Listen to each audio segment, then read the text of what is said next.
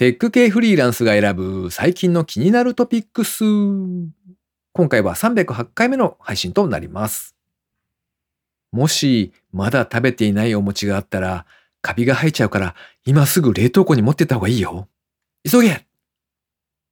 この番組ではフリーランスエンジニアの S とエンタメ系エンジニアのアスカさんが最近気になったニュースや記事をサクッと短く紹介しております。IT 関連をメインにですね、ガジェットだったり新サービスの紹介だったり、それぞれが気になったものを好き勝手にチョイスしております。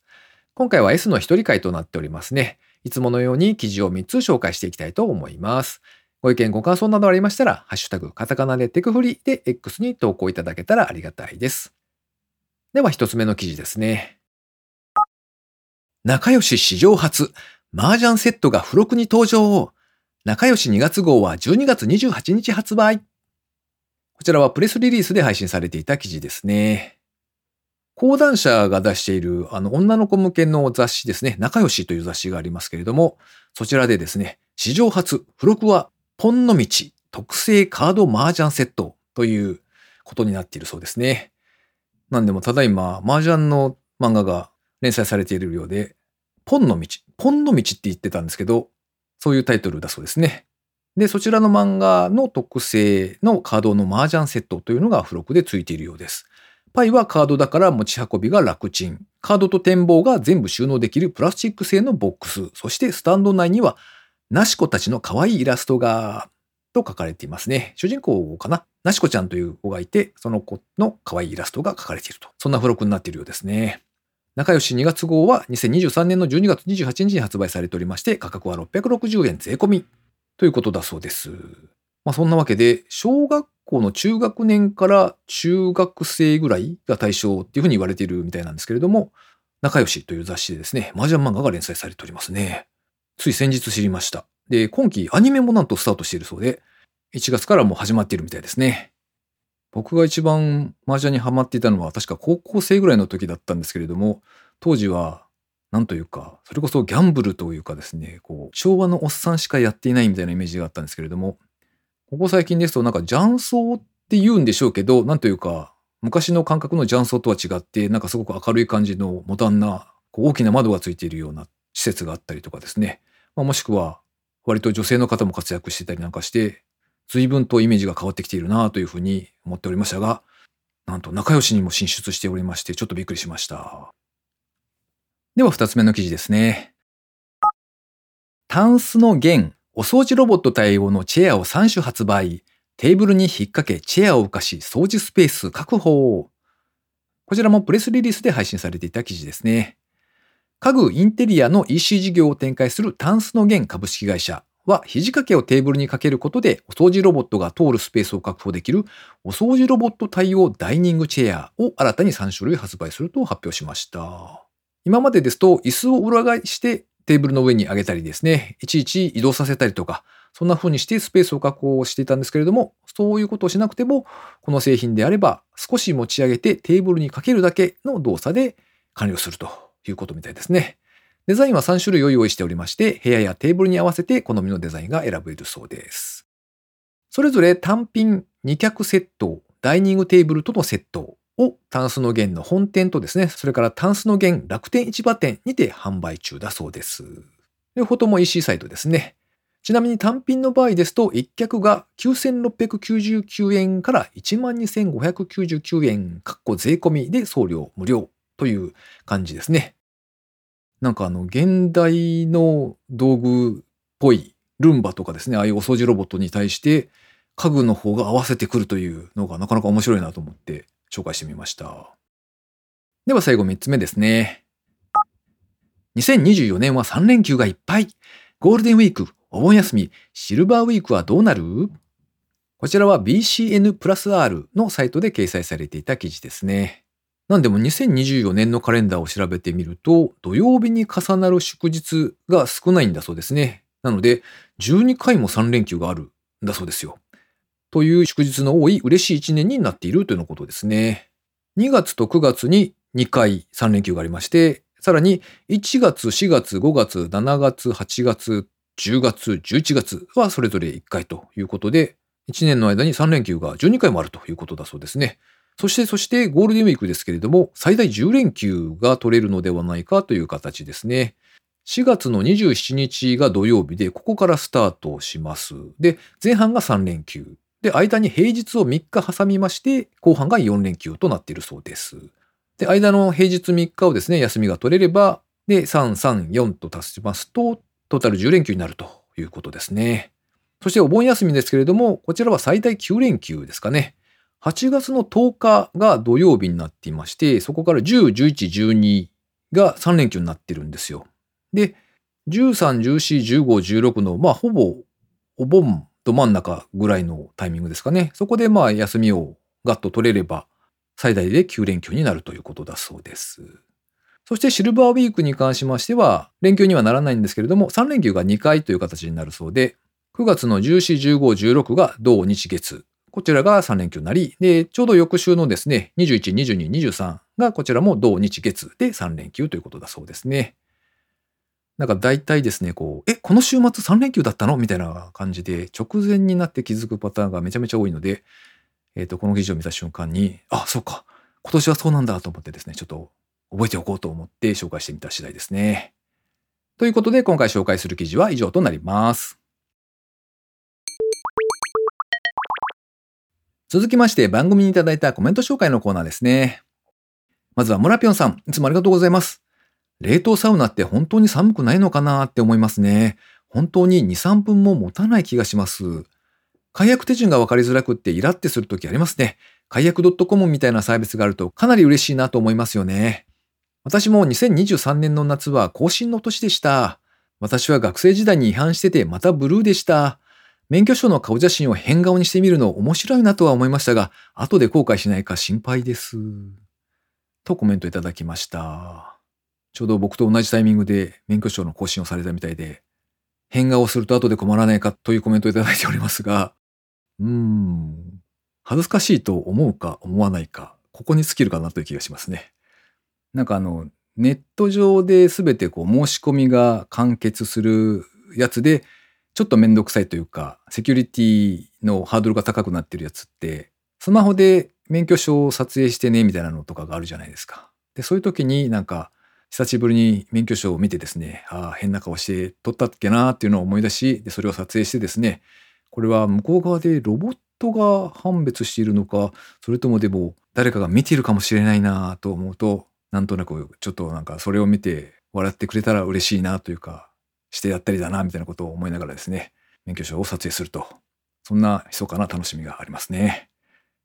それからプロレスなしさんからですね、えー、プロリスナー死の、この死は、あの、宇治という漢字で、あの、そこに3をつけると変な感じになるので、これはあれかな？プロリスナーさんと呼ばせていただけたらいいかなと思いますが、はい。コメントいただきました。ありがとうございます。S さん痺れ取れないみたいだけど、整形外科に行って神経痛の薬をもらうと良いですよ。あと、姿勢が悪いのが原因の場合は、ポモドーロタイマーの2倍、かっこ50分働いて10分休みをやって、ワーク中以外は家事とかすると筋肉がほぐれて良いですよ。とコメントいただきました。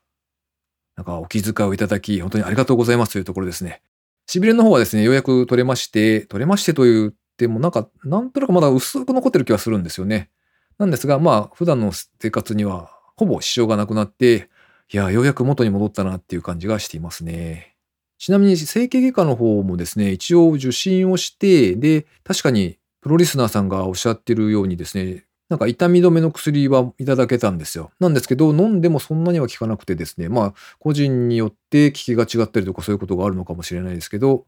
2、3回試してみて、ちょっとあんまり変わらんなと思ってやめたっていう感じですね。あとはポモドーロタイマーもですね、試してみてるんですけれども、これがですね、一番困るのが、スタートさせるのを忘れるっていう悲しい事象が結構ありますね。あの、一応スマホのアプリでそういうやつがあったので入れてみてはいるんですけれども、スタートさせればですね、まあ、25分とか50分とか経った後にこうピロピロ音が鳴って、でその後タップすると休憩時間が始まってっていう風でこう連続してですね、続いていくんでいいんですけれども、最初忘れるんですよ。なので午後ぐらいになってですね、あれ？今日はなんか目の疲れがひどいとかって思うと、あ、忘れてたみたいな、そんな感じがありますね。ちょっとこまめに使っていきたいなと思っております。はい。それから高道恵さんですね。いつもありがとうございます。306聞いた。そういえばここ最近は音声入力でほとんど入力してて、キーボードを触るのは補正するときぐらいなので、案外姿勢が崩れることはないですね。そもそもキーボードの位置が手とほぼ平行なので、そんなに前のめりになることないですが、とコメントをいただきました。なるほど。音声入力、プラス手で修正。うん、確かにあの手でキーボードを打ってる時によく思うのがですね、こうカタカタカタカタカタってこう勢いよく打つのはいいんですけど、結構間違えてるんですよね。間違えて戻して、打ち込んでまた間違えて戻してみたいなのが、実は結構多いんじゃないかっていうのが気にはなっておりまして、それに比べると音声入力の方が良い時もありそうな気はしますね。なんかあの、アルファベットが間に入るとか、そういう時にちょっと使えないんで、それかなという気はするんですけど、やっぱりちょっと前のめりになるというのがダメっぽいので、そうならないようにですね、ちょっと気をつけております。それからフォルテさんですね。いつもありがとうございます。テクフリ306拝聴低温サウナ、痩せるのならと思ったけど高い、わら。リマインド結婚式いいかも。式はあげなかったけど、形式だけでもカップルにも良さそう。姿勢矯正はやっぱ腕のいい整骨院を見つけて相談が一番良さそうな気がしますね。僕も整骨院巡り続きそうです。とコメントいただきました。あの300回配信の時のオフ会の時にもですね、リアルに喋ってた時にちょっと話題が出てたんですけれども、なんかすごく痛かったのが、ある接骨院とかに行ったら、びっくりするぐらいすっきり痛みが取れたみたいな、そんな話がちらほらあってですね、なんかそういうところにどうたどり着くかというのが悩ましいところみたいな話をしてましたね。実は僕も今回、久しぶりに行ったところがあって、そこの先生は前からなんか、なんていうんですかね、いろいろ解説をしてくれる結構マニアックな面白い先生なので、お気に入りの先生だったんですけれども、久しく忘れていてですね、あ、そういえばそこに行ってないなと思って、一度行ってみたんですけれども、まあでもあれですね、その、劇的に改善とかではないんですけれども、なんかこう、なんでそうなったかみたいな話をいろいろとしてくださいましたね。一応そこで見てもらった後に徐々に回復はしていったんですけれども、果たしてその先生のおかげが何パーセントあったのかっていうのは、うん、全くわからんというところですかね。まあでもいろいろとお話を聞けてですね、例えばあの、大抵の人は浮き指というやつになってるんだそうですよ。普通にまっすぐ立った時にですね、あの、足の指が地面に接していないという状態が浮き指なんだそうですけれども、基本的に多分ほとんどの人がそういうふうに今はなっているそうですね。あの、昔のわらじとかああいう草履というか、鼻緒のある履物、ああいうのがある時代はそういうふうになってないのが普通だったんですけれども、最近はまあ例えばスリッパとか、そこの柔らかい運動靴とかですね、そういうのがまあ普通なので、まあそうなってくると、その浮き指という状態になるそうで、でそうすると、まあ体のバランスがちょっと前後方向にずれてくる。そして、まあ頭の位置がちょっと変わって、こう、そこからいろいろと上半身の方にもですね、影響が出てくるみたいな、そんな話をされておりましたね。まあ、ともあれ、ここ最近はようやくなんか普通に生活ができるようになって、なんかすっごいありきたりなことを言いますけど、普通に生活できるのってありがたいっすねって思ってます。はい。ということで番組にいただいたコメント紹介のコーナーでした。リスナーの皆様、いつもありがとうございます。最後に近況報告ですね。今回一つ目の記事で麻雀の話をしたんですけれども、なんか年末ぐらいにですね、あの、うちの上の娘がたまに麻雀をやるみたいな話をしていて、で、まあ麻雀の話題が上がったんですよ。で、せっかくだから正月に久しぶりにやってみたらどうだろうなと思ってですね、あの実家の方に眠っていた麻雀パイですね。リアルな麻雀パイを引っ張り出してきまして、家族4人でやってみました。なかなか面白かったですね。あの、リアルなジャンパイをジャラジャラジャラジャラと混ぜながらですね、積んで麻雀の灰を切っていくっていうのをすごい久しぶりにやりました。もう山の切り方というか、そのサイコロを振ってどうやってどこから灰を取っていくかみたいな最初のあたりとかですね、完全に覚えてなくて、もうネットで調べて少しずつ進んでいくっていうそんな感じでしたね。あとはカードゲームもちょっと試してみようと思ってですね、あの、ペンギンパーティーっていうカードゲームがあって、それをちょっと買ってみました。まあ見た目はほぼトランプですね。で、なんかちょっとしたコマみたいなのがついてくるんですけれども、ファミリー向けの、なんでしょう。うん、戦略としては、七並べとかに近いのかな。並べていくんですけれども、その、例えば相手をどう困らせるかとかですね、そういったことを考えながらカードを並べていくと。そんなゲームですね。割とワイワイと楽しく遊べたので、なかなか良いなぁなんて思っております。あの、家族で集まる機会があった時には、事前に買って用意しておくというのもなかなかおすすめですね。皆さんも試してみていただけたらと思います。この番組へのご意見ご感想など絶賛募集中です。X にて、ハッシュタグ、カタカナでテクフリをつけて投稿していただくか、ショーノートのリンクからですね、投稿フォームにてメッセージをお送りいただけたらありがたいです。スマホ用にポッドキャスト専用の無料アプリがありますので、そちらで登録とか購読とかフォローとかのボタンをポチッとしておいてやっていただけますと、毎回自動的に配信されるようになって便利です。そういえば、ふと今思い出したんですけれども、家族4人で、桃太郎電鉄100年コースをやったことがあったんですけど、途中でみんな本気で喧嘩モードになりましてですね、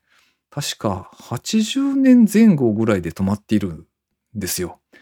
あれはどういう風になってたのかなというのはちょっと気になるんですが、まあ、最後までやろうなんてことになってしまうとまた揉めると思うので静かに封印しておこうと思います。